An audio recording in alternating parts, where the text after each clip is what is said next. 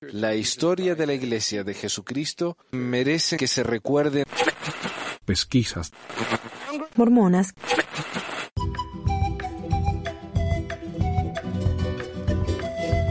Hola mi gente, bienvenidos al episodio 223 del 11 de agosto del 2019 de Pesquisas Mormonas. Les habla el Manuel. Y hoy, ¿sabes qué estaba pensando mientras hacía este programa? Cada vez las secciones se me están haciendo más largas. Yo creo que voy a terminar como estaba antes, haciendo una sección a la vez. Pero hoy voy a tener, de seguro, noticias y un tema del día. Y necesito ayuda, a ver si alguien me puede ayudar yo tengo un libro que se llama In Sacred Loneliness o en Soledad Sagrada. ¿Sagrada? Sí. Y cada capítulo de ese libro está dedicado a una de las esposas de José Smith.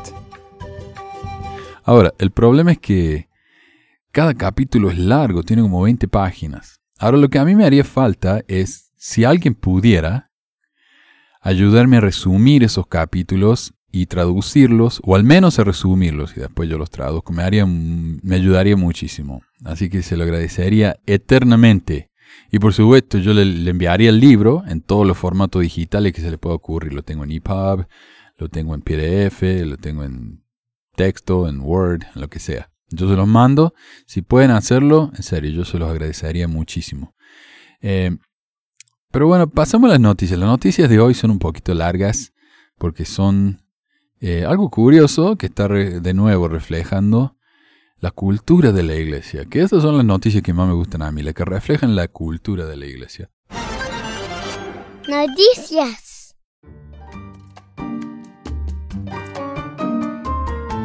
Primero que nada, hay un ex obispo violador que va a permanecer en la cárcel.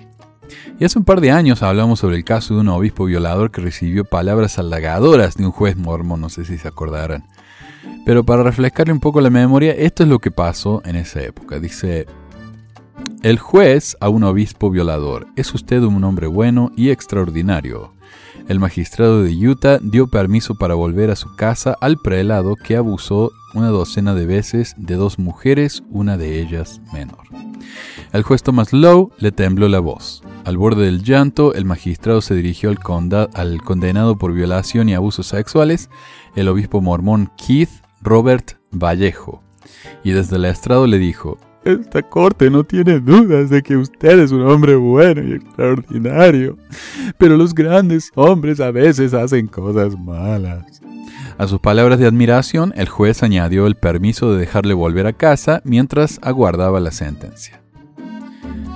Las víctimas, los fiscales y el propio público quedaron estupefactos. Un jurado de Utah acababa de considerar culpable de 10 agresiones sexuales y una violación al prelado de la Iglesia de Jesucristo de los Santos los últimos días. La pena, que aún debía determinarse, podría alcanzar la cadena perpetua. Las víctimas eran la cuñada del propio obispo y una menor. En ningún momento de la vista el acusado había mostrado arrepentimiento o reconocido su culpabilidad. Lo, que, lo más que alcanzó a decir fue que el sistema judicial era una farsa destinada a forzar la confesión. En parte eso es cierto, pero lo dudo en el caso del tipo este. La actitud del juez del cuarto distrito desató la tormenta. Su decisión de permitir la vuelta a casa del obispo fue fulminada con un recurso y sus elogios al violador recibieron cientos de quejas. Las principales organizaciones contra la violencia de género de Estados Unidos la consideran un desprecio a las víctimas y la enmarcan en una narrativa machista que parte de la culpabilidad de la mujer en casos de abuso sexual. Las propias violadas han manifestado que se sintieron profundamente humilladas con la actitud del juez. Es una demostración clara de que no nos creyó, pero yo sé lo que pasó por mucho que lo niegue el obispo, afirma la mayor de ellos. Y esto no es raro en este país, lamentablemente los hombres siempre se salen con la suya, o por lo general. Mi esposa me estaba contando de un caso en el que el tipo eh, la, quería matar a la esposa y la envenenó, le puso veneno en la comida, hasta que ella se enfermó, terminó en el hospital y ahí descubrieron lo que pasó. Bueno, al tipo lo metieron en, cárcel, en la cárcel, pero solo los fines de semana y solo por 30 días, por intento de asesinato. Los hechos juzgados ocurrieron entre 2013 y 2014. La cuñada vivía en la casa de Vallejo y estudiaba en la Universidad Brigham Young. Tenía 19 años. La sentencia considerada probado que el obispo la atacó en numerosas ocasiones en su habitación. Esta noticia está sacada. A ver dónde la saqué esto. Del país.com. La traducción está horripilante. A veces me cuesta entender lo que dice. Ah, entraba y se metía en la cama para tocarla. A otra víctima, a la sazón de 17 años, la violó en el mismo lugar. Los abusos fueron denunciados por un familiar. La iglesia mormona, que se sumó a las acusaciones, apartó a Vallejo nada más trascendió el escándalo. El miércoles pasado, en plena polémica, el juez Lowe hizo público el fallo. Establece un mínimo de cinco años de prisión, pero deja en manos de la comisión penitenciaria la decisión final. En la lectura de la sentencia, el magistrado intentó mostrarse compasivo con la cuñada y la calificó de superviviente o sobreviviente. Esta corte cree que es la víctima más fuerte que esta corte haya visto nunca, llegó a decir. Sus palabras llegaron tarde. Las violadas han anunciado acciones penales contra el magistrado. También las organizaciones contra la violencia de género. El obispo quiere, recurrir la condena. Sigue sin admitir su culpabilidad. Y bueno, ah, ese desastre de traducción de noticia se refiere entonces a eh, la noticia original. Esa fue la noticia original de cuando el tipo lo dejaron salir, a pesar de que fue encontrado culpable. Y dice eh, la noticia, pero eso no es todo. Eso no es todo. Esta semana escuchamos novedades en este caso y dice. Tribunal Supremo de Utah confirma condena de ex obispo de la Iglesia de Jesucristo. Y esto está sacado de dos artículos, uno del Salt Tribune y uno de eh, Telemundo. Y dice, el Tribunal Supremo de Utah rechazó la tarde del miércoles los argumentos de los abogados defensores del ex obispo de la Iglesia de Jesucristo de los Santos de los Últimos Días, acusado de abusar sexualmente de dos mujeres. El Salt Lake Tribune informó que el tribunal confirmó la condena de Keith Robert Vallejo, ex obispo de la Iglesia de Jesucristo, después de su apelación. La decisión probablemente mantendrá a Keith Robert Vallejo, de 45, en prisión al menos hasta 2022. Vallejo fue sentenciado a entre 1 y 15 años y a entre 5 años y cadena perpetua en 2017, eso por las dos diferentes casos, ¿no? Eh, luego de ser sentenciado por 10 felonías del segundo grado de abuso sexual forzado y un cargo de violación, una felonía de primer grado. El tipo fue condenado en el 2017. Lo mínimo que puede servir es 5 años. Lo máximo que puede servir es cadena perpetua. Pero 2017 ah, más 5 sería, claro, 2022. Esa es la mínima fecha que puede salir libre el tipo este. Si, si ustedes ven la foto, de cualquier foto del tipo este, siempre está ahí sonriendo, eh, tan, ah, tan soberbio el tipo. Yo no sé. Pero es obispo, ¿viste? Así que capaz que, bueno, era obispo. Así que capaz que lo hagan cumplir cinco años y listo. Las mujeres dijeron a las autoridades que Vallejo, quien en este entonces era un obispo de la iglesia, las tocó inapropiadamente cuando pasaron la noche en su casa en la ciudad de Provo entre 2013 y 2014. Vallejo apeló el caso con cinco argumentos. Uno, su abogado debió haber dividido el caso en dos, uno por cada víctima, para así poder recibir menos tiempo en la prisión. 2. Su abogado debió haber objetado los testimonios de los amigos de una de las víctimas por ser solo rumores. 3. Su abogado debió haber objetado el testimonio religioso de una de las madres de sus víctimas, lo que él arguyo pudo haber influenciado al jurado del condado de Utah, el condado supermormón, a creer que las alegaciones en su contra eran verdaderas.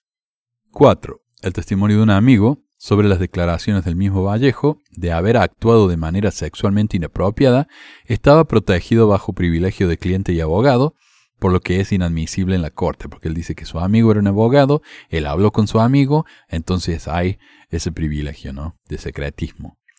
5. El referirse a las dos mujeres como víctimas antes de haber sido condenado era inapropiado y predispuso al jurado en su contra. O sea, cuando hablaban de las mujeres, decían, bueno, y la víctima esto y la víctima lo otro, él dice eso, eso fue inapropiado.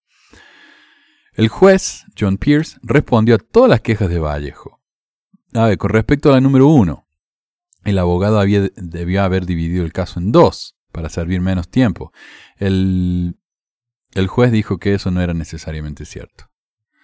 Ah, porque después de todo recibió cadena perpetua por uno de las dos, así que No hay forma que hubiera servido menos.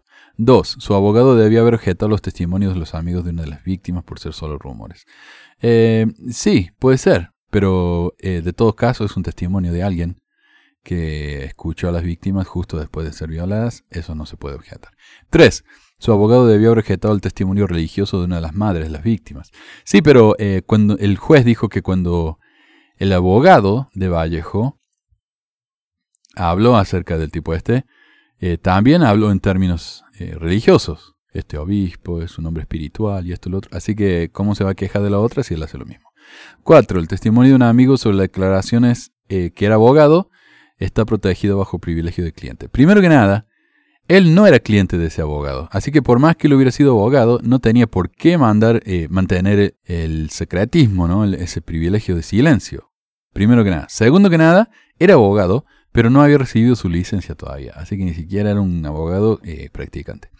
5. El referirse a las mujeres como víctimas antes de haber sido condenado inapropiado. Y el juez admite que sí, eh, fue inapropiado, pero es duda que eso haya cambiado el resultado del veredicto. Así que vemos, el tipo este no se arrepintió para nada, lo único que quiere es defenderse, servir lo menos tiempo posible, no se disculpó, no admite que hizo lo que hizo, a pesar de que tenemos dos testigos, bueno, como cuatro testigos en realidad. Ya está, el tipo era un obispo, lo único que le interesa es salirse, escaparse con el menos castigo posible. Qué lamentable, qué lamentable que un tipo así no pueda admitir la culpa, cuando él estaba a cargo de juzgar a los demás, ¿no? Por sus transgresiones.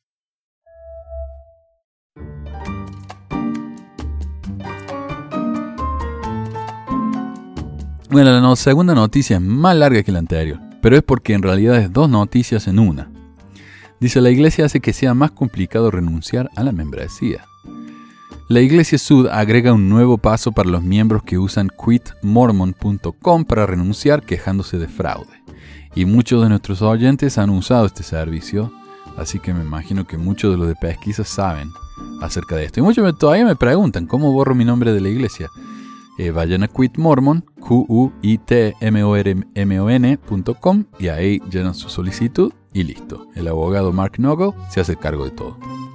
Dice, de a miles los santos de los últimos días recurrieron a un abogado de inmigración en Salt Lake City en busca de ayuda quieren renunciar a su membresía en la iglesia sin tener que interactuar con un obispo o cualquier otro líder laico. Mark Noggle, en gran parte a través de Reddit, ha cultivado un servicio único y gratuito a través de su sitio web Quit Mormon. La Iglesia de Jesucristo de los Santos de los Últimos Días ha cumplido en gran medida con más de las 40.000 cartas legales que Noggle ha enviado desde fines de 2015, pero recientemente agregó una nueva restricción en medio de una creciente frustración. Aquellos que usen su servicio para renunciar a su membresía ahora deben presentar una carta notariada. Y eso es nuevo. Eso no, hacía falta antes. La razón, un abogado de la iglesia dice que Noggle y Han enviado demasiadas solicitudes fraudulentas, incluyendo una para Thomas S. Monson, el difunto presidente de la iglesia. Claro, el tipo eh, eh, quiere alejarse de la iglesia, eh, ¿cómo se dice? Vicariamente. Bueno, ya no es ahora la iglesia va a saber ¿no? lo que se siente cuando ellos bautizan a los judíos sin permiso. Ahora están borrando a gente sin permiso. En otros casos se han falsificado firmas y se han eliminado fraudulentamente los nombres de menores sin el consentimiento y la autorización de los padres y o tutores legales, escribió el abogado Daniel McConkie del bufete de abogados de Salt Lake, eh, City, Kirton McConkie a Nagel en una carta del 27 de junio. En la carta, McConkie dice que la iglesia ha recibido muchas solicitudes fraudulentas, pero no da un número. Él escribió, ni, un ejemplo, solo el de Monson. Él escribió que se enviaron docenas de solicitudes para personas que ni siquiera eran miembros o que ya habían eliminado sus registros. Agregó, el problema es que su sistema automatizado, en gran medida impersonal, realmente no detecta envíos fraudulentos o erróneos. Claro, el tipo lo está haciendo de buena onda, gratis. Imagínense 40.000 en, en, cuatro años, quiere decir que en un año hay 10.000 solicitudes. Imaginen que él revisara cada una así detalladamente. 10.000 solicitudes, gratis. Nagel reconoce el error de Monson, pero dijo que lo descubrió en febrero de 2018 y que él mismo notificó a la iglesia inmediato. ¿Se dan cuenta? Él mismo le dijo a la iglesia, uh, Hay un problema acá, ignoren ese. No es que la iglesia lo atrapó así uh, infraganti haciendo algo inapropiado. En cuanto a cualquier tipo de fraude generalizado, dice que ni la iglesia ni sus abogados le han presentado ningún caso. Él cree que la carta no fue enviada realmente a causa de los fraudes. Es una forma bastante transparente de tirar arena en nuestros engranajes y retrasarnos nuevamente, dijo. McConkie también se quejó de que en ciertos casos Noggle envió múltiples solicitudes para la misma persona. Noggle dice que es verdad. Eso es porque no me responden. La persistencia de Noggle no va a terminar. Él dice que McConkie debería esperar más solicitudes de renuncia pronto, después de que adapte su sitio web en las próximas semanas para comenzar a aceptar cartas notariadas.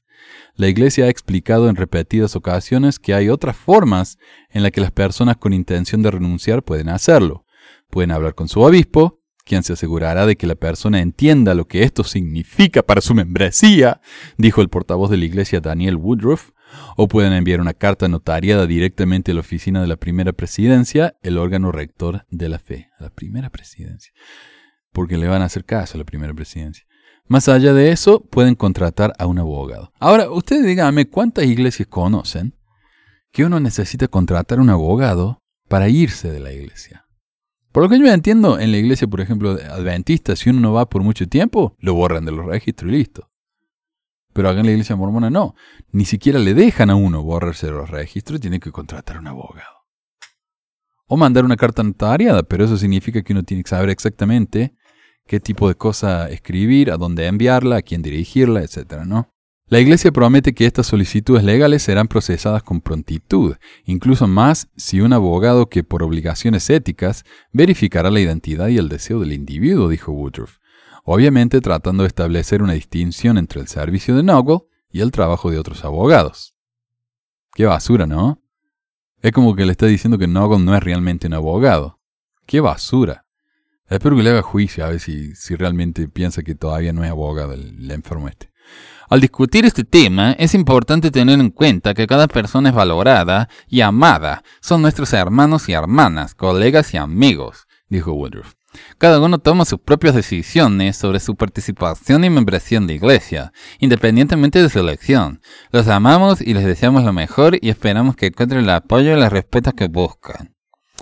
¿Cómo surgió Quid Mormon? Nagel, ahora de 34 años, no se propuso ser la principal fuente de solicitudes de renuncia. Quit Mormon fue algo en lo que cayó y sin embargo todo se deriva de su propia experiencia personal. Y si quieren saber más acerca de él, yo les recomiendo el episodio en el que yo hablo con, el señor Nago, porque él habla español, no porque sirve una misión, sino porque aprendió y tiene una novia, no sé si ahora ya estarán casados, que es mexicana, creo yo. Si no es mexicana, es hija de mexicano, pero ella habla español también. Eh, muy fluido.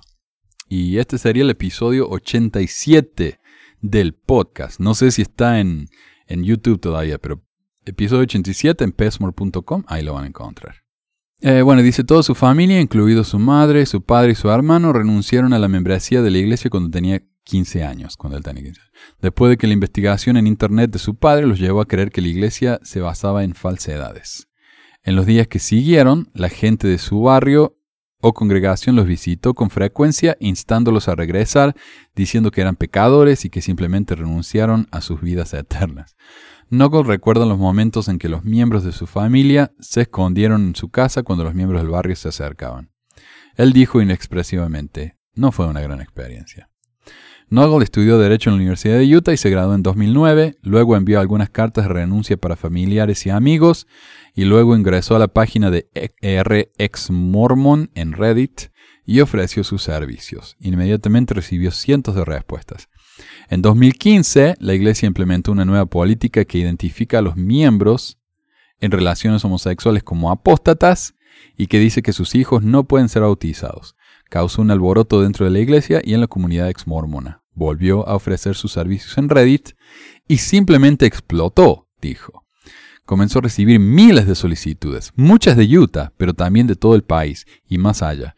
Lo que comenzó como cartas individualizadas se estandarizó.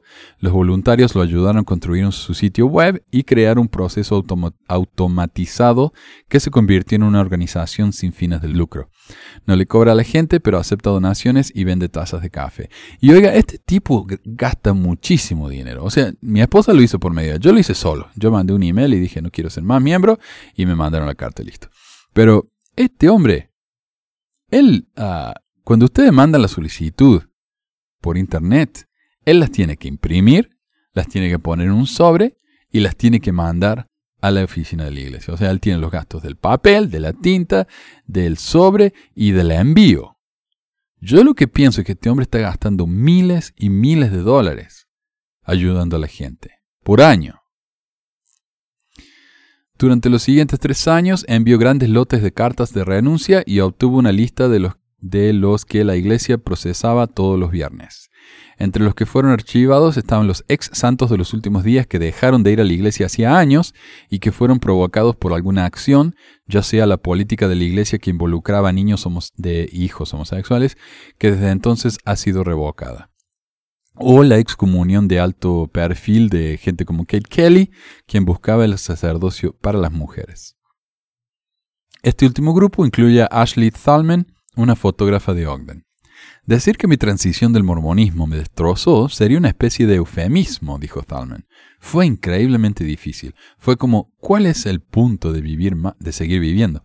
Con el tiempo, dijo, comenzó a sentirse más libre, más como yo. Tenía más capacidad de empatía y amor. Y un fuerte deseo de no tener conexión con la iglesia. ¿Por qué usó Quit Mormon? Porque no simplemente ir directamente a la iglesia con su solicitud de renuncia. Thalman dijo, no sentí que le debía una explicación al obispo ni a nadie más. Noggle dijo que la experiencia de Thalman es similar a la de muchos de sus clientes. La Iglesia, a través de Woodruff, promete que no se requiere ningún procedimiento eclesiástico y que cualquier interacción con el miembro que renuncia se basaría en sus deseos.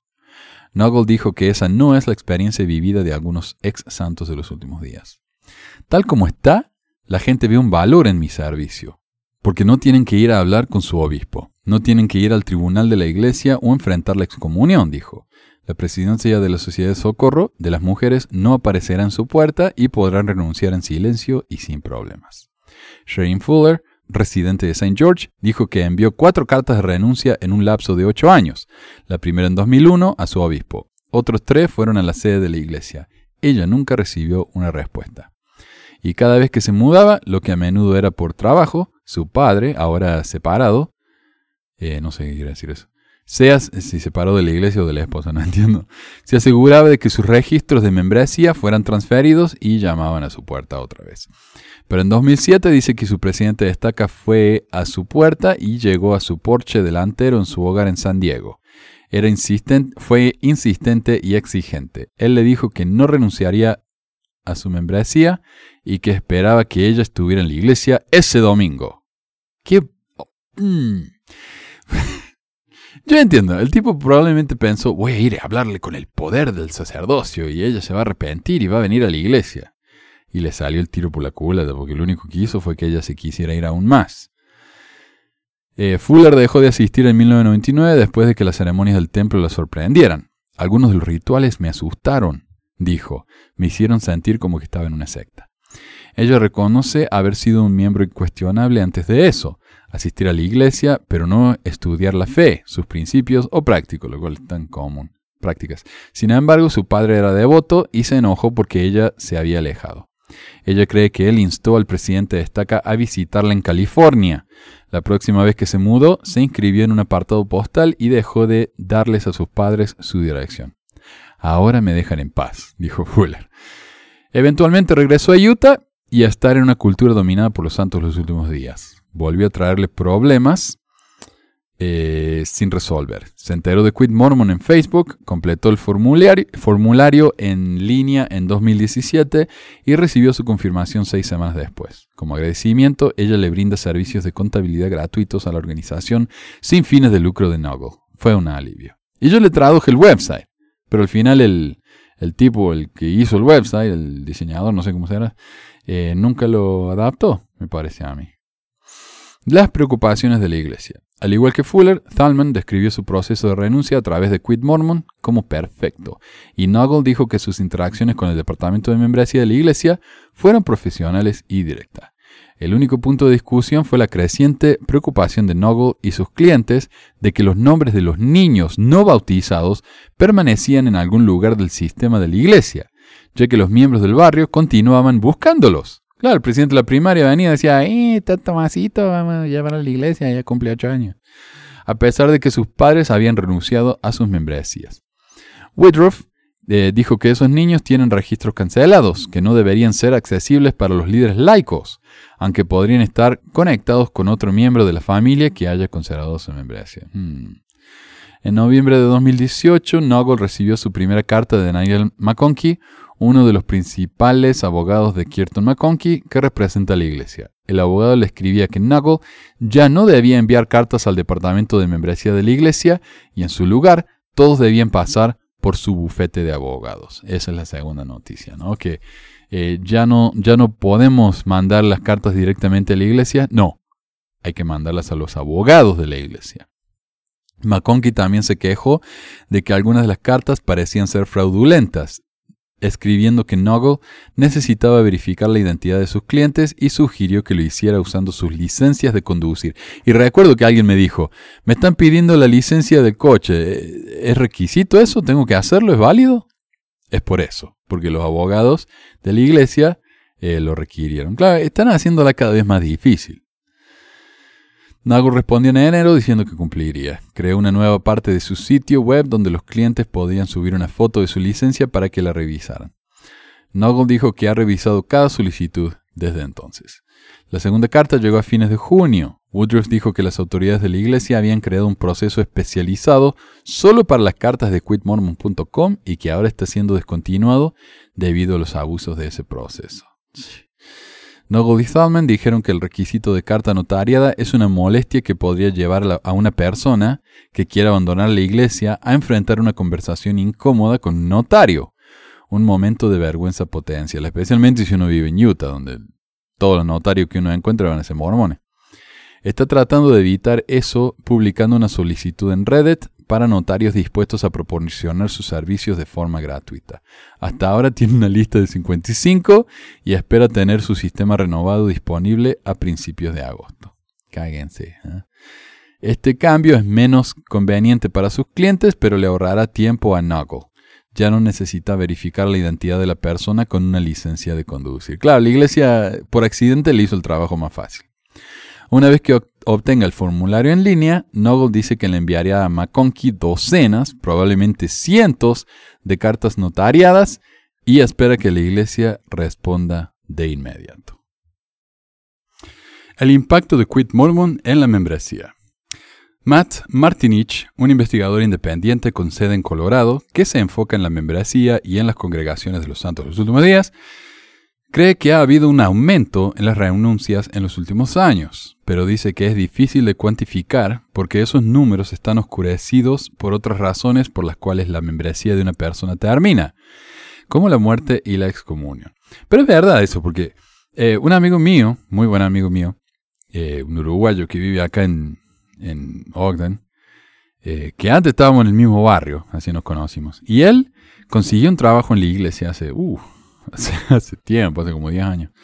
Y tuvo varios trabajos, pero uno de los primeros trabajos que tuvo era eh, recibir las cartas, ¿no? Para la primera presidencia. Y creo que él también estaba, sí, él estaba a cargo de ver las cartas de la gente que renunciaba. Digo, bueno, él vio la mía, porque le habrá llegado cuando yo mandé la mía. Y él me dijo que alrededor de la época esta del, de las excomuniones de la gente, ¿no? Eh, que hablaba en contra de la iglesia, la, gente la iglesia empezó a comulgar, eh, hizo esto de la política de los niños, y él dice que eh, las cartas de renuncia se, subieron hasta el techo, ¿no? Era, era, una locura como creció. Así que esto yo sé de primera mano que es verdad. Bueno, segunda mano, porque él sería la primera mano.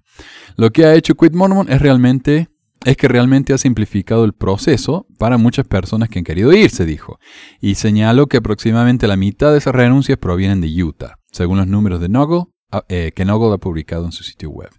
Eso significa que las renuncias de Utah están sobre representadas en comparación con la membresía de la Iglesia en los Estados Unidos y en todo el mundo. Si todas las renuncias se extendieran de manera uniforme, Quit Mormon debería recibir menos de un tercio de sus solicitudes desde dentro del Estado. Claro, porque tenemos un tercio de los miembros. Pero la sobrerepresentación tiene sentido para Martinich. Las personas descontentas tienen más probabilidad de renunciar a sus membresías en un lugar donde la iglesia tiene una influencia cultural descomunal. Los ex miembros en un lugar donde la iglesia tiene poca influencia pueden ni siquiera pensar tanto en ello. Eso es mucho más un fenómeno de Utah, dijo. Si bien cada renuncia es un gran problema en la vida de esa persona, las partidas no mueven mucho la aguja para una iglesia que cuenta con 16,3 millones de miembros en sus registros, de los cuales van, quién, sabe, un tercio probablemente. Yo me acuerdo cuando estaba en Chile y un, el, cuñado de mi prima, que estaba en la misión oeste, pienso, no me acuerdo una de las dos, que era, era una misión nueva que estaba bautizando lo loco. Bautizan, pero cientos y cientos al mes. Y uno de los misioneros ahí en ese, barrio nos contaban que era amigo de uno en nuestra, en nuestra área y le dijo, sí, estuve bautizando como 100 personas al mes. Ahora, 100 personas al mes requiere encontrar a 100 personas, enseñar todas las charlas a 100 personas, llevarlos a la iglesia dos veces, hacer que conozcan al obispo. Eh, no hay forma. O sea, estaban bautizando cualquier cosa. Y para no meterse en problema, lo repartió los bautismos entre toda la zona. Si habrán ganado ahí el viaje a la pizzería por tener los más bautismos. Entonces imagínense, 100 personas al mes que ni siquiera saben bien lo que están haciendo al bautizarse. ¿Qué le importa ellos renunciar o no? Un barrio de 100 personas que asisten 100 personas, de capaz que tienen 5.000 personas en, los registros, ¿qué van a ir a visitar las 5.000 personas? Nada, entonces ¿qué les importa a ellos? Eh, pero acá, donde eh, si yo no voy, el obispo es vecino mío y sabe quién soy entonces ahí ya es mucho más probable que me vayan a visitar. Eh, porque literalmente acá en, Utah hay barrios que son dos manzanas. Yo vivía al... A, dónde era? ¿Al frente? A media cuadra de una capilla. Yo vivía a media cuadra de una capilla. O sea, uno cruzaba la calle de mi casa, eh, iba para la izquierda, sería el oeste, media cuadra, y ahí había una capilla. Pero ese era otro barrio. Cuando uno cruzaba la calle ya era otro barrio, entonces yo tenía que ir a la otra capilla que estaba a tres cuadras de mi casa, que era una capilla que compartíamos con otros dos barrios. Y mi ciudad, que es un suburbio de Ogden, no es Ogden en sí, que debe tener, qué sé yo, como mucho, dos mil, dos mil ah, habitantes, tiene al menos un par de estacas. Entonces, claro, es imposible pasar desapercibido acá. Realmente estas renuncias son una gota eh, en un balde en términos de cómo afectan a los números de membresía en su conjunto, dijo Martinich. Noggle dijo que no tiene idea de cuál es la membresía de la iglesia y desde que renunció a su membresía no ha tratado de involucrarse en los, en los últimos asuntos relacionados con su antigua fe. Fuera de su publicación ocasional sobre Quit Mormon, no participa en Reddit. Seguí con mi propia vida por una razón. Ya no quiero estar involucrado con eso, dijo. Fuera de lo que hago, tratar de vivir mi vida lo más separada posible de la iglesia, su gente y sus pensamientos. ¿Y cuánto tiempo planea ofrecer su tiempo como voluntario para ayudar a las personas a renunciar a su membresía? Indefinidamente. Es un héroe, McNaggle. Si pueden, si viven cerca, llévele aunque sea un pastelito o algo, porque este tipo es un héroe. El tema del día.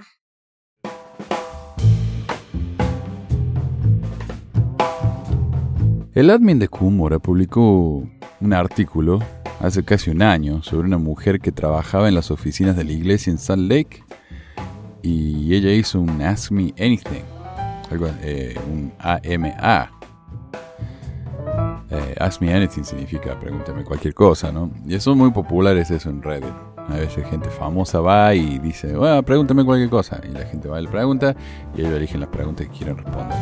Y eso es muy interesante porque uno eh, participa directamente e interactúa con esta persona.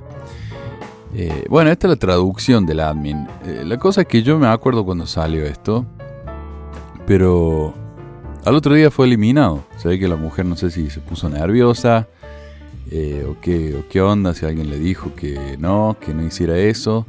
Pero afortunadamente el coso este eh, agarró el, el artículo antes de, de, que desapareciera. No lo puedo encontrar en ningún lado. desafortunadamente esta es la única fuente que existe y digo desafortunadamente porque me hubiera gustado traducirlo yo mismo. Porque si bien el admin es ingeniero lo que, lo que sea, ¿no? Definitivamente no es un gramático. Al menos le, le corrige un poco la, la ortografía y la gramática. Lo que sí hay es una discusión ahí en Reddit acerca de cómo este artículo fue borrado. Alguien dice, ¿estoy loco o no encuentro más el artículo ese de la chica que trabajaba en la oficina de la iglesia? Y le dicen, sí, fue borrado. Y ahí está, ahí pongo el link en el, video y en la descripción del, del audio. Pero bueno, esta es la explicación del admin sobre la MA.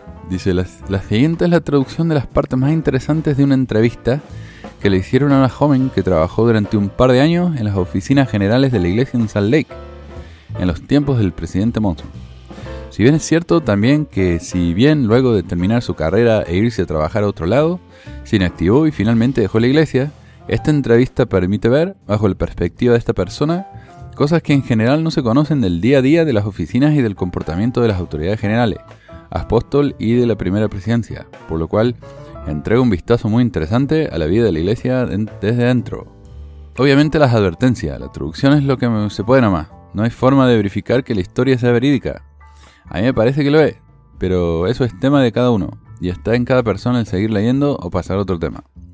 La estructura es de distintas preguntas que le hace la gente y las respuestas de estas personas, con algunos comentarios que me parecieron interesantes de cuando en cuando. Eh, bueno, primera pregunta, ¿cuál era tu trabajo? Ella dice, era parte del equipo de seguridad a cargo de la portería. Algunos de los hermanos, pregunta, algunos de los hermanos, y cuando habla de hermanos se refiere al cuerno de los 15, apóstoles y más la primera presidencia. Eh, ¿Realmente utilizan Internet como lo hacen los millennials? Y ella dice, jaja, no, aún meterse a Facebook era todo un reto. ¿Cuán afortunada te sientes de haber trabajado allí y haber estado con los hermanos y saber cómo era en realidad? Excepcionalmente afortunada. No cambiaría mi tiempo allí por nada. Era una conversa y el único miembro de mi familia. Fue realmente la mejor manera de aprender las cosas buenas y malas de la iglesia. Los hermanos ya no eran más celebridades ajenas, alejadas, sino eh, que hombres. Los vi en su mejor y a veces en su peor nivel. Se me hizo fácil irme de la iglesia debido a que yo sé que ellos son solo hombres y nada más que eso. ¿Viste alguna vez a los hermanos hacerle algo malo a alguien? Nunca, excepto una vez que L. Tom Perry le gritó a alguien por andar a exceso de velocidad, pero eso es algo normal. ¿Alguna vez han dicho o compartido experiencias que apoyan la idea de que son como Moisés en la antigüedad y caminan y hablan con Dios y tienen experiencias cara a cara con la divinidad? No como Moisés, pero siempre se me dijo que cuando el presidente Monson estaba en el Sanctum Sanctorum, él podía ver a Cristo cara a cara. Una vez le pregunté si el arca del convenio se encontraba allí y me confirmó que no. Eh, quien me contó esto fue uno de sus guardias de seguridad. ¿Hay alguna historia silenciada o acusaciones de abuso sexual o mala conducta sexual? Sí, pero ninguna que involucrase a ninguno de los hermanos. El hijo del gobernador de Utah violó a una mujer y la iglesia lo tapó. Mm. Otra mujer eh, que me informó trabajaba estrechamente con las autoridades me dijo que me alejara del gobernador y su hijo. También hago que, según mi conocimiento, el hijo de Herbert sufrió poca disciplina de parte de la iglesia. Y el admin dice acá, nota, hay unas clarificaciones que otras personas de otra persona de que hubo un juicio a este joven, el cual se declaraba que había violado con la mirada a la víctima y cosas así. El caso había ocurrido aproximadamente 15 años atrás. Y eso es correcto. En realidad el hijo de, Herbert, el gobernador de Utah, no violó a nadie, pero el medio hermano de Herbert fue acusado de crímenes sexuales. Según el Salt Lake Tribune, el medio hermano del gobernador Gary Herbert, quien está sirviendo tiempo eh, por participar en chats en línea con una policía que se, había, que se hacía pasar por una niña de 13, ha sido encontrado culpable de abusar de una niña hace más de una década. O sea que abusó de una y estaba chateando con otra que pensó que era una chica de 13. Con respecto al hijo de Herbert, el caso no es tan inocente como el admin nos hace creer. Según el mismo Trivion, una mujer ayer recibió una orden de restricción contra el hijo del gobernador de Utah, quien aparentemente había estado acosándola por ocho años. Nathan Herbert, de 42, tiene prohibido acercarse a menos de 15 metros de Iona Butters, de 28, hermana de su ex novia, después de que testificó que él había andado alrededor de ella en su coche y que se había tocado la parte privada, ¿no? Se había tocado mientras la miraba fijamente mientras ella estaba en el gimnasio. ¿Se imaginan eso? Oh, qué cosa horrible. Se siente como que me está violando con la mirada, le dijo a la corte cuando la orden fue implementada hace dos años. Entonces no es que ella lo acusó de violarla con la mirada, no, él la acusó de acosarla por ocho años. Mucho más grave caso. ¿Las autoridades generales tienen a otras personas para preparar sus discursos de la conferencia? La mayoría. Y tienen un escritor para ayudarles y un entrenador de discursos para asistirlos. Esos discursos son prescritos y aprobados con anticipación. Me gustaría saber cómo trataban a la gente cuando pensaban que no había nadie mirándolos. Esto es muy esclarecedor. Las autoridades generales fueron siempre personas amables, pero sus familias eran una historia completamente diferente. Por ejemplo, la hermana Dib, hija del presidente Monson, es la mujer más desagradable que he conocido. Ella cree que debe ser tratada de manera especial porque su papito es el profeta. A ella le encanta caminar al lado de él en la conferencia para que todos puedan verla con su padre. Ella tiene complejo de diva y es como tener un grano en el... Eh, mm. Escuché lo mismo de otra fuente. Ella hizo que despidieran a alguien que conocía. Esa perra intentó varias veces que me despidieran. A mí me gustaba escuchar rap con mis auriculares en mi trabajo y ella odiaba eso. Pero mis jefes me amaban porque yo era una conversa. ¿Alguien me puede explicar cómo es que fue llamada a la presidencia de las mujeres jóvenes de la iglesia? Ni idea, pero apuesto que ella se lo pidió a su papá. Ella es realmente desagradable. Ah, ¿Algún tema con Thomas Monson hijo? No, las únicas otras personas de la familia Monson que conocí y con las que fui cercana fue con su nieto ateo y una hermana de Monson y su esposo. Creo que el esposo también se llamaba Tom y que ambos habían estado en el ejército juntos. Tom, su cuñado, era genial. Era realmente una buena persona. Conversamos acerca de su tiempo en el ejército. Un libro recientemente de Michael Quinn dice que los C15, o el quórum de los 15, hay una aclaración por las dudas, no sé si alguien se habrá notado, pero yo siempre escribo quórum con C. Y es que la regla ha cambiado. Antes escribía con Q porque viene del latín. En latín quórum significa de los cuales. Y una vez dije eso en la clase de, los hombres jóvenes. Aprendí latín en el secundario y me miraron con cara de... Está estúpido que se cree que... Pero sí, ah, pero ahora la, hace, hace tiempo ya. La Real Academia ha cambiado la regla y se escribe con C, no con Q. Entonces, los C15, que son el quórum de los 15. Un libro reciente de Michael Quinn dice que los C15 reciben un modesto estipendio y nada más, basado en tu observación y conocimiento. ¿Qué crees respecto a esto? No es cierto, ellos reciben un montón de cosas. Automóviles, funerales pagados, departamentos, viajes, masajes, un equipo de médicos y enfermeras 24/7, el nivel de cuidado médico que reciben es una locura. Y por si alguien no entiende en otros países donde la medicina es socializada, Aquí en Estados Unidos la medicina es carísima. Carísima. O sea, para ir a ver al médico un día, capaz que me sale como, qué sé yo, 500 dólares. Para que me diga si tengo la tos que tengo es grave o no. Entonces uno tiene que tener seguro. Y el seguro son cientos y cientos de dólares al mes. Si uno no tiene seguro por medio del trabajo, eh, puede ser miles de dólares al mes. Es una, es una locura. Y encima de eso, uno todavía tiene que pagar porque el seguro no cubre todo. Entonces, eh, por ejemplo, mi mamá, cuando ella tenía su cáncer, el tratamiento del cáncer de ella en la Universidad de Utah, que es una de las mejores, uno de los mejores hospitales del, país en lo que refiere al cáncer, ¿no? el centro de cáncer de Huntsman. Huntsman era gobernador de Utah, ahora es eh, embajador de Rusia. Eh, Huntsman y su papá son multimillonarios y ellos abrieron ese, esa ala del hospital, el, el ala de cáncer, centro de cáncer de Huntsman. Y el tratamiento de ella, si no hubiéramos tenido seguro, hubiera costado eh, cerca de un millón de dólares. Así que ellos reciben, eh, como dice aquí, reciben tratamiento médico 24/7. constantemente. Gracias. Pareciera, que, pareciera ser que ellos reciben un ingreso bastante estable de los derechos de todos los libros que tienen y que venden en Desert Books. Oh sí, ellos tienen mucho dinero, es de locos. Y e, es cierto, o sea, además de todo el dinero que reciben, eh, cada vez que ellos escriben un libro, todo el mundo lo compra, porque es el libro del profeta, ¿no? Eh, yo puse una foto en mi grupo, creo, una vez, donde si uno va al Desert Book y Nelson saca un libro, está cubierto, forrada todas las ventanas del Desert Book con el póster inmenso del profeta y su libro. Y en este momento hay una, un altar, que le digo yo, una pared entera adentro del Desert Book, con fotos de él y con artefactos, ¿no? Su chaqueta de cuando él estaba en el ejército, eh, y no sé qué más, unos esquí que usó hace 50 años, ese tipo de cosas. Así que sí, escriben un libro y es garantizado que van a hacer un montón de plata con eso. Eh, una cosa que creo que vale la pena mencionar es que las autoridades generales tienen acosadoras o acosadores. ¿Hay alguna política respecto a qué pueden recibir los hermanos como regalos personales de sus fans? Y quiero aclarar esto lo que significa. Eh, yo, por ejemplo, como maestro, si los padres me mandan un regalito para Navidad o algo así, eh, está todo bien. Los políticos, por ejemplo, solo pueden recibir regalos hasta cierto precio, porque más de eso es considerado un conflicto de interés.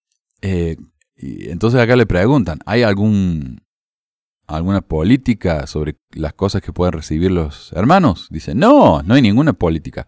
Un montón de autoridades generales se guardan cosas de miembros como tarjetas y regalos, o sea, tarjetas de regalo. De verdad, ellos se guardan un montón de cosas. Una tarjeta de regalo para Walmart, Target, Amazon.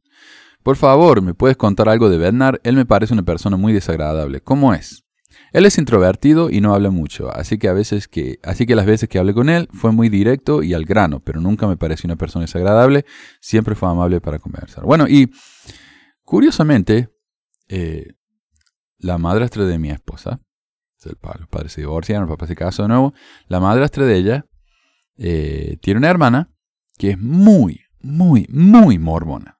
O sea, este, una de esas mujeres que le han dedicado su vida completa a la iglesia. Y ella trabajaba en la universidad de Ricks, que se llamaba, que es la BYU Idaho. Y cuando Bernard era presidente, director de esa, de esa escuela, presidente de la, universidad. Y, ella, así como fanática mormona que era, nos decía que Bernard era, que antes de que fuera apóstol, ¿no? Él, era presidente. entonces estaba bien hablar mal de él porque no era una autoridad general. Pero ella nos decía, el tipo es un tirano, o sea, mala onda, eh, le grita a la gente. O sea, Bernard tiene esa fama, ¿no? Y si ustedes ven el video ese donde él dice que no hay mormones homosexuales, cuando levanta la botella para dar el ejemplo de la botellita esa, la esposa, miren la reacción de la esposa. Es como que prácticamente se tapa, ¿no? Y no se tira abajo la silla para que no le pegue. Pero bueno, ya, no estoy diciendo que él le haya pegado a la esposa, pero la esposa sabe que el tipo es medio, me imagino yo, estoy seguro. Eh, ahí está el otro video ese cuando él se levanta, ella se levanta antes que él y se da cuenta que él no se levantó todavía y se siente rápido. Muy rápido, así para que él se levante primero. Alguien dice, pero en serio, nosotros tenemos la idea de que él es el más desagradable y tú no estás diciendo nada. No, Dalin es mucho más desagradable y Dieter el mejor. Eh, nosotros solíamos llamarlo Silver Fox y podría conquistar a cualquiera. Él es un bebecito. Silver Fox significa el zorro de plata Silver porque tiene el pelo plateado, ¿no? Gris. Silver Fox. Es el nombre que se le da a un, a un hombre mayor que está, que está muy bueno. ¿Sientes que los AG, las autoridades generales, sientes que los AG saben que la iglesia ha sido deshonesta con la gente? Yo creo que ellos ven como que las cosas buenas sobrepasan a las otras. Buena respuesta, ¿eh? indirecta. ¿Tienes tú la impresión de los AG creen que la iglesia es verdadera y que es una institución buena? Sí, están tan metidos en lo que están haciendo que rara vez ven el lado negativo de la iglesia. Ellos están 24/7 en una fase de misión. Honestamente es agotador ver cuánto realmente creen en esta obra. ¿Hay alguna otra cosa interesante que no te haya preguntado y que te gustaría contarnos? La iglesia paga para que los AG tengan masajes cada vez que lo quieran. Algunos de ellos tienen sentido del humor, o era, o era religión todo el tiempo. Sí, Uchtdorf y Perry siempre me molestaban por escuchar Eminem en el trabajo, pero eran muy buena onda con eso. Creo que Uchtdorf es el, era el más gracioso. Otra persona confirma que Uchtdorf era, eh, era, una muy buena persona mientras interactuaba con él en reuniones del Partido Demócrata. ¡Wow! Silver Fox es demócrata. ¿Tienen los AG o los 15 algún tipo de protección, como guardaespaldas? Todos los 15 tienen guardaespaldas. El profeta tiene un cuerpo de seguridad. Packer, al final de su vida, siempre tuvo dos guardaespaldas debido a su Alzheimer. Pero en general los apóstoles solo tenían un guardaespaldas y el profeta un equipo. Los AG leen alguna carta que reciben de sus oficinas, en sus oficinas o todo es filtrado por sus asistentes. Tengo curiosidad porque le escribí una carta al apóstol X y me gustaría saber si alguna vez la va a leer o si fue directo a la basura. Hay todo un proceso para la correspondencia. La iglesia hace poco tuvo un susto con el tema del anthrax, así que el sistema de correo ha sido cambiado mucho. Pero es raro que los AG vean sus eh, correos. Es todo muy filtrado. Y estoy salteando algunas preguntas porque esto es larguísimo y algunas preguntas no son tan interesantes. Dice, ¿qué decían ellos de los miembros normales? ¿Respetaban a los miembros ordinarios de la iglesia o se sentían a sí mismos como que eran superiores? Los AG respetaban a los miembros, ellos no se veían a sí mismos como superiores, pero sus familias sí se veían como seres superiores. ¿Cuántos de los empleados de la iglesia tú estimas no creen en la iglesia o los apóstoles profetas? Un 15%. Es como una droga el trabajar allí, pero el 15% de los cuerpos en Salt Lake City no son creyentes. Y sí, como, como mi amigo que digo yo, es no solamente no es creyente, es ateo. bueno, no sé si es ateo, pero me dijo, si, si, es que hay un Dios, o sea, eso me, me, da, me da la imagen a mí de que, me da la idea a mí de que no es muy creyente. ¿Puedes explicar mejor eso? ¿Es adictivo como una droga o es debido a que sus finanzas y la iglesia están juntas? ¿Es como trabajar en una niebla? Tengo curiosidad de eso que sea como una droga. Bueno, es más como que tú realmente crees en la declaración de su misión. Todos los días se les dice que su trabajo es traer almas a Cristo y esto te hace sentir que incluso las cosas pequeñas importan. Hay un sentimiento de alegría como si estuvieras trayendo almas a Cristo y ayudándolos a encontrar la felicidad y mi amigo me compartió un video que le mandó su jefe una vez, en el que era un discurso, creo que del mismo Perry, que decía cómo en la iglesia tenemos que servir más y ofrecer más. Y es como él, mira, quieren que haga más por el mismo sueldo. Eso es básicamente lo que están haciendo, ¿no? Manipulándolo con lo, con lo de la espiritualidad para que hagan más por, por la oficina de la iglesia, que es como ayudar a la iglesia, por menos dinero. Así, ¿no? Y con algunos me imagino que funciona y con otros no. ¿Qué crees tú que hizo la iglesia para cubrir la violación del hijo del gobernador? Yo creo que el pervertido hijo del, hijo del gobernador no llegó a las portadas de las noticias como normalmente hubiese ocurrido. Lo que entendí fue que el gobernador fue a, fue a ver a Monson debido a que no quería que su hijo fuera castigado por la iglesia y que no quería que la situación afectara su carrera política. Así que con el control de la iglesia y de los medios de Utah, las noticias controladas por la iglesia no reportaron el caso y Monson perdonó al chico de todos sus crímenes religiosos. Dice, he escuchado rumores de que algunas AG les hacen transfusiones de sangre antes de la conferencia para darles energía. ¿Eso es verdad o solo una tontería? Dice, solo les ponen un montón de maquillaje. Ah, bueno, obviamente Uchtdorf es el atractivo Silver Fox y debería ser el que tiene más admiradoras femeninas. ¿Alguna historia de alguna mormona obsesionada con él? Además de Dieter, ¿Qué otros C15 tienen más admiradoras? No, no hay historias con Dieter, pero él es un bebecito. Ah, ¿Qué otras tienen admiradoras? Dalin, eh, Ox. Una vez una de sus acosadoras hizo como que era su esposa. Yo la dejé entrar para verlo, me dieron una buena reprimenda por eso. Me pude imaginar el problema que tendrías si hubiese sido su verdadera esposa la que te pidiera pasar mientras la hacían esperar por chequear quién era realmente. Sí, me ocurrió algo similar, pero no con las esposas, fue con Danny Osmond. Y yo, yo no sé, yo en Argentina nunca escuché hablar de Danny Osmond. Y tal vez otra persona sí, pero acá en Estados Unidos eh, los Osmond son una banda muy popular. Yo me imagino que en su época habrán sido tan popular como los Jackson Five, ¿no? La banda de los hermanitos de Michael Jackson. Eh, y era una banda familiar. Y ahora Danny Osmond y Marie Osmond tienen sus propias ah, carreras musicales. Por lo general eh, trabajan juntos ahí en Las Vegas. Eh, pero bueno, eh, Danny Osmond, mormón muy famoso, músico. Dice, lo estaba revisando porque tenía que visitar a algún AG. Así que le pedí su identificación y me dijo, vamos, si sabes quién soy. Y le respondí que no sabía. Donnie entonces me respondió, soy yo, Donnie Osmond, y me volvieron a retar por eso. Pero es raro que te reten por hacer tu trabajo, eh, de revisar a los visitantes. Además, ¿qué estaba haciendo Donnie hablando con una G y con cuál? Oh, no tienes idea de cómo la iglesia trata a la élite adinerada. Los miembros ricos financian una tonelada de proyectos y compras de tierras. Además, personas como Osmond y Archuleta son la, son la cara de la iglesia. Los AG usan sus caras para atraer a nuevos miembros. No me acuerdo qué andaba haciendo Donnie ese día, pero sé que se reunió con uno de los C15.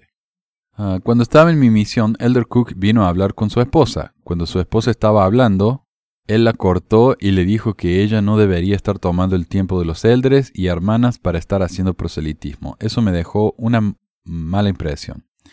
Eso no me sorprende. Él siempre se veía como alguien con un poco de mal genio. Es excepcionalmente impaciente. Una vez tuvo que esperar detrás de algunas personas y estaba muy enojado conmigo. Dice, la primera regla de la segunda unción es que no se habla de la segunda unción. ¿Pero escuchaste alguna vez de eso? Nunca escuché de eso mientras trabajé allí, pero ahora tiene un montón de sentido. Nunca entendí qué rayos andaban haciendo el domingo bien de noche en el templo de Salt Lake City. Y esa es la entrevista con la muchacha esta. Hay muchas otras preguntas, pero son bien estúpidas, así que las salteo para ahorrarles un poco de tiempo. Si quieren verla, está en el sitio de Patreon, patreon.com barra ahí está la transcripción entera, o pueden ir a kumora.org y leerlo ahí también.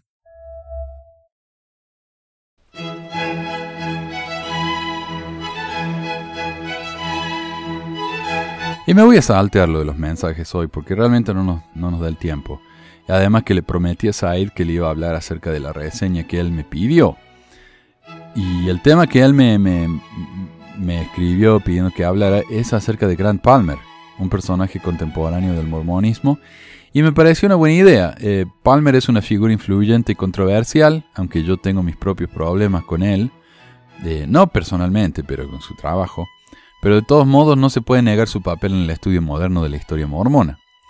Palmer fue un maestro de seminarios e institutos de la iglesia por 34 años en California y en Utah. Mientras estaba enseñando seminario y como historiador profesional, se preocupó por los vínculos entre la iglesia y el folclore tradicional, lo cual revelaría un cierto origen en la magia y en las creencias supersticiosas de la época de Smith. En 1985, Palmer publicó un documento llamado Mormonismo de Nueva York bajo el seudónimo Paul Pry Jr., el cual se convirtió en el primer boceto de su libro más popular, An Insider's View of Mormon Origins, o algo así como una visión de los orígenes mormones por parte de alguien de adentro, lo cual resulta en un título bastante largo, pero no hay una palabra en español que signifique lo mismo que insider, eh, alguien que está adentro, el título alude a, su lugar como historiador. O sea, su, eh, su título de la universidad es de historiador. Y docente en el sistema educativo de la iglesia y no como alguien ajeno a ella, no un cualquiera de la calle. A medida que Palmer se volvió más incómodo con la historia de la iglesia, eh, le pidió a su supervisor que le permitiera enseñar en la cárcel sobre temas bíblicos más generales, lo cual hizo hasta que se jubiló en 2001. Al año siguiente su libro fue publicado por Signature y un segundo tomo llamado El incomparable Jesús tres años más tarde. Insider's View se convirtió en el libro eh, crítico de la iglesia más popular en inglés, como el bestseller, eh, lo cual le brindó el privilegio de recibir las peores reseñas por parte de un montón de apologistas mormones. Palmer dice que en 2004 su membresía fue suspendida a causa de su libro. Palmer era un cristiano y en su opinión las enseñanzas cristianas difieren con la iglesia mormona en el diezmo, en la palabra de sabiduría y en el uso de ropas especiales. En 2008 publicó un artículo en el Salt Lake Tribune comparando a la iglesia católica y a la mormona con los fariseos de la Biblia, quienes tenían un enfoque particular en la observación de leyes, tradiciones y rituales en lugar de centrarse en el amor por el prójimo.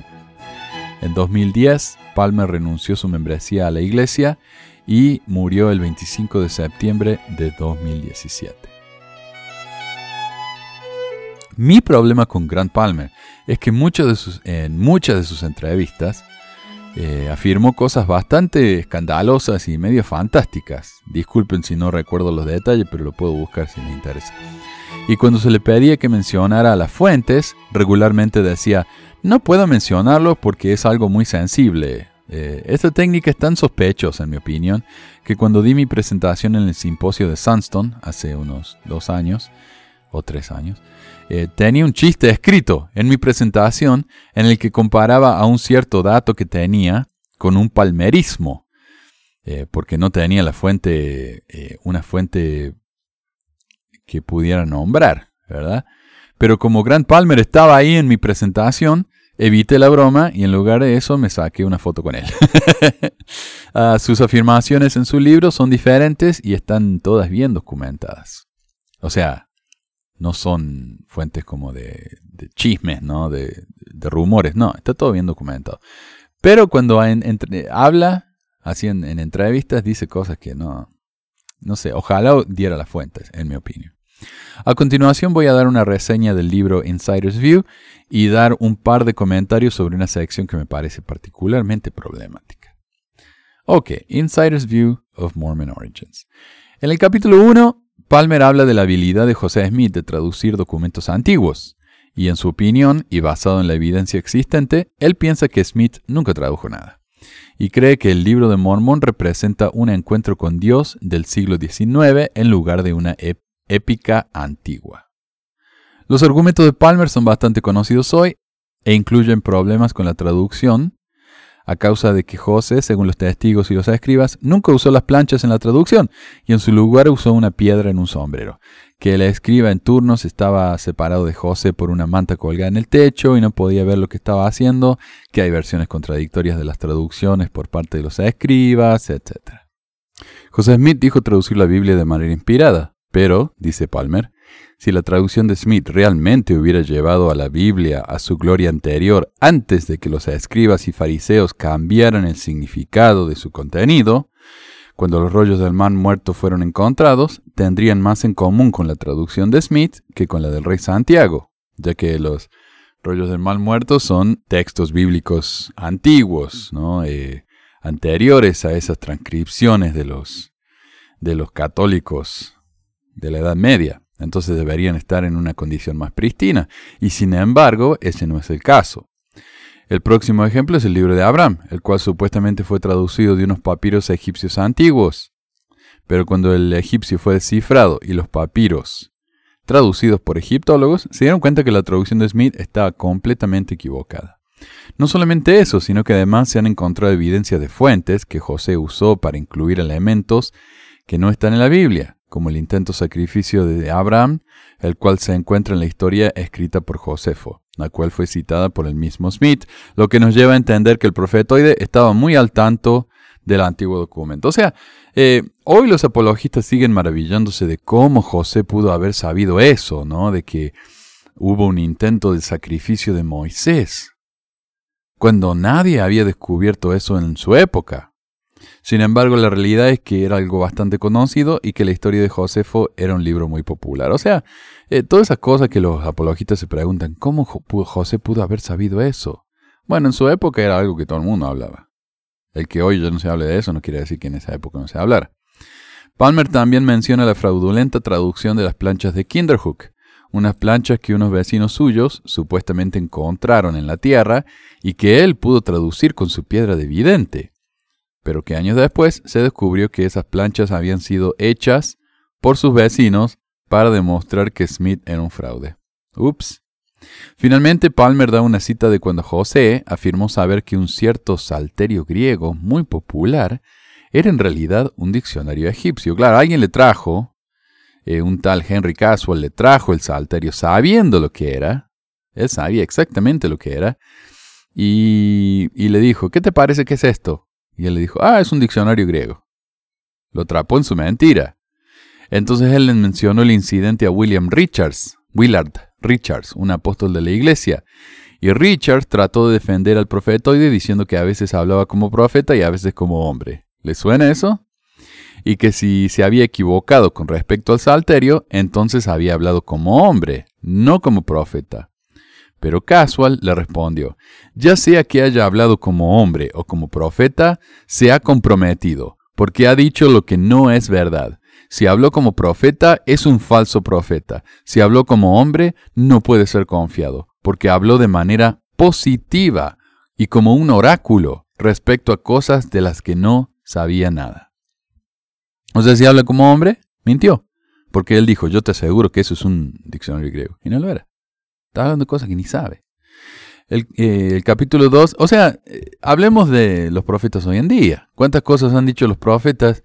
Aseguraron, eh, se, dijeron saber con, con certeza, como cuando Joseph Field Smith dijo que el hombre nunca va a llegar a la luna.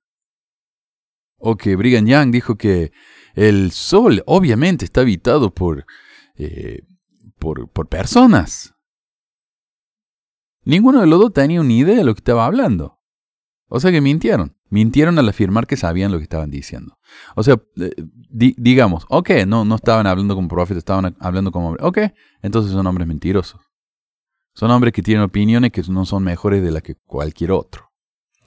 El capítulo 2 se enfoca en la autoridad del libro de Mormón y hace referencia a una interesante cita de B. H. Roberts, el presidente del Quórum de los 70, quien, luego de investigar el libro detalladamente, llegó a la conclusión de que el libro puede llegar a ser solo simbolismo y dando como ejemplo el caso de los 2.000 soldados de Gelamán, un grupo de niños sin experiencia en la guerra que solos derrotaron a ejércitos con mucha más experiencia. Según Roberts, ¿es esto historia o el producto de una mente piadosa pero inmadura? Un apóstol de la iglesia, bueno, del primer quórum de los, de los 70, dice que José Smith eh, era una mente piadosa pero inmadura y que el libro de Mormon no es literal. Palmer arguye que José no era tan ignorante como se afirma y que absolutamente capaz de escribir el libro de Mormon, como ya lo afirmamos acá con la, amiga Joy. El siguiente es un posible escenario de cómo José pudo haber escrito el libro. Después de su matrimonio con Emma, con Emma en 1827, le prometió su suegro que dejaría de buscar tesoros. Influenciado por el fervor y la piedad de su madre, su mente comenzó a llenarse de impresiones que combinaban su conocimiento de mitos indígenas con su convicción de las promesas bíblicas. Es posible que el esqueleto del libro se hubiera completado antes de que Martin Harris se convirtiera en su escriba en 1828. Ya había experimentado con piedras de y tal vez pensó que con una gran fe y concentración Dios le abriría la mente para recibir una visión de los secretos de los artefactos que estaban siendo descubiertos en el norte de Nueva York. O sea, esa es la teoría de Palmer. La narración del libro a sus escribas comenzó y luego de que Martin perdiera las 116 páginas a mediados de 1828, José ya tenía bastante experiencia dictando su historia. Su cuento, ¿no? Por lo que fue una buena práctica para lo que vino después.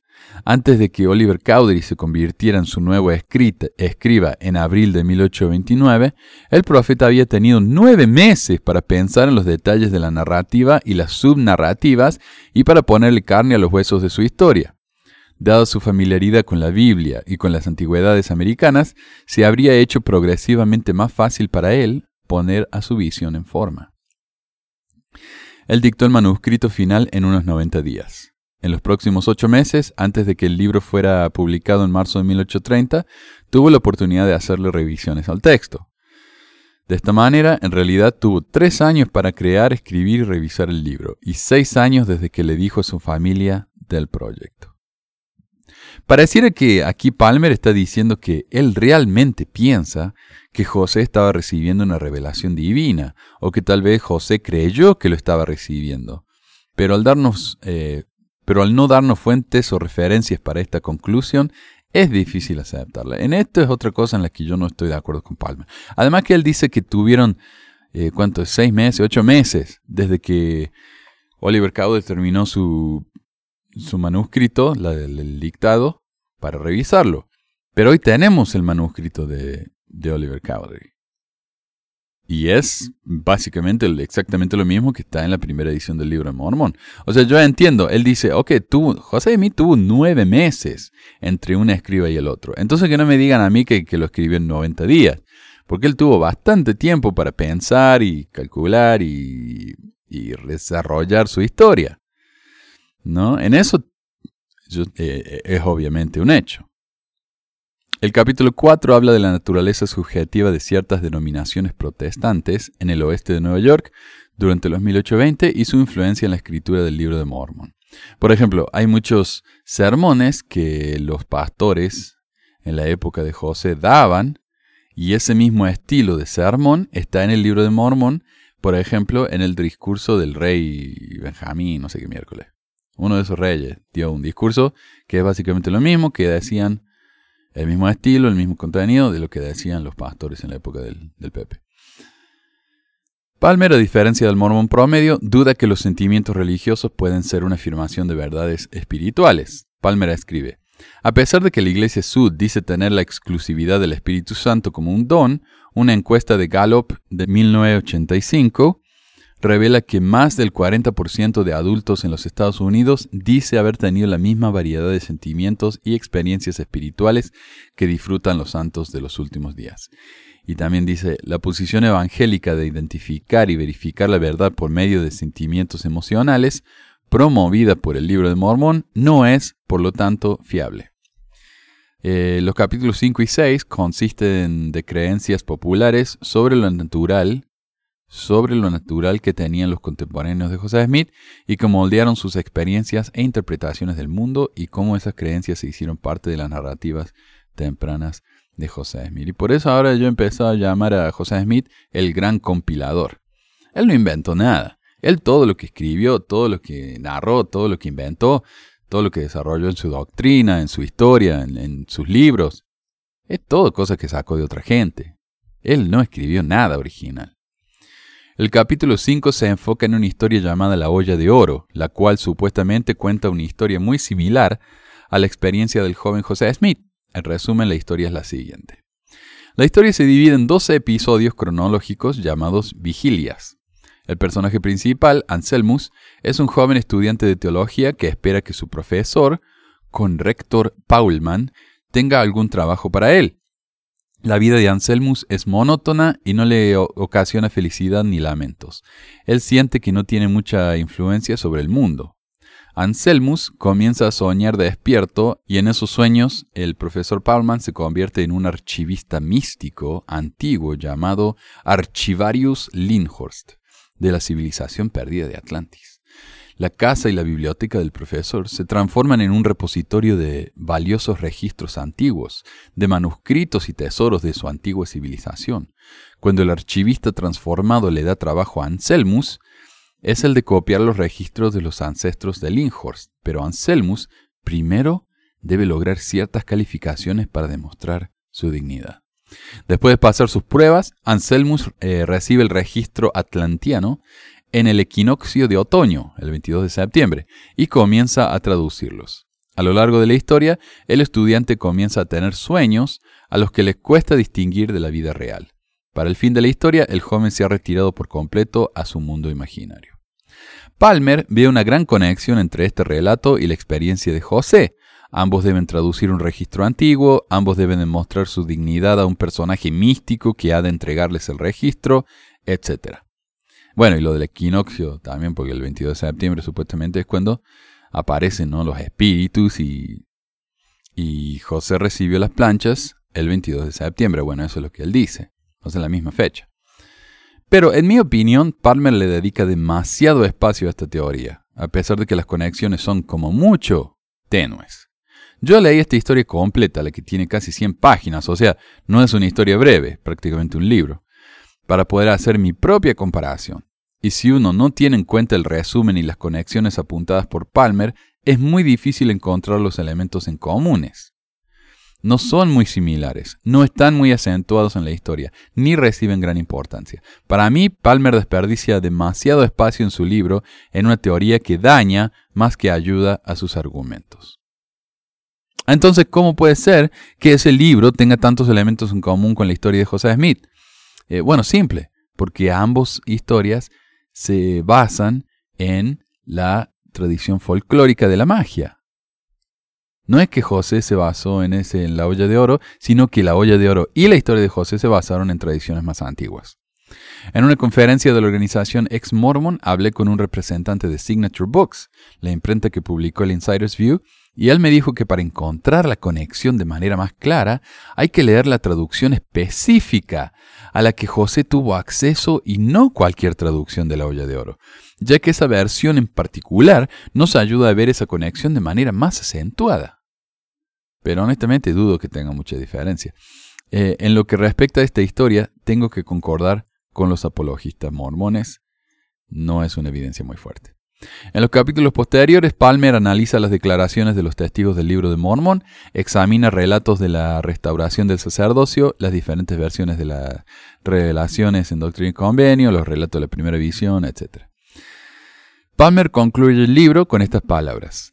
Como santos de los últimos días, nuestra fe religiosa debería estar basada y evaluada en cómo nuestras vidas espirituales y morales están centradas en Jesucristo en lugar de los relatos comúnmente materialistas, idealizados, controversiales y reescritos de la fundación de la Iglesia. Espero que este estudio pueda contribuir en alguna medida a esa meta.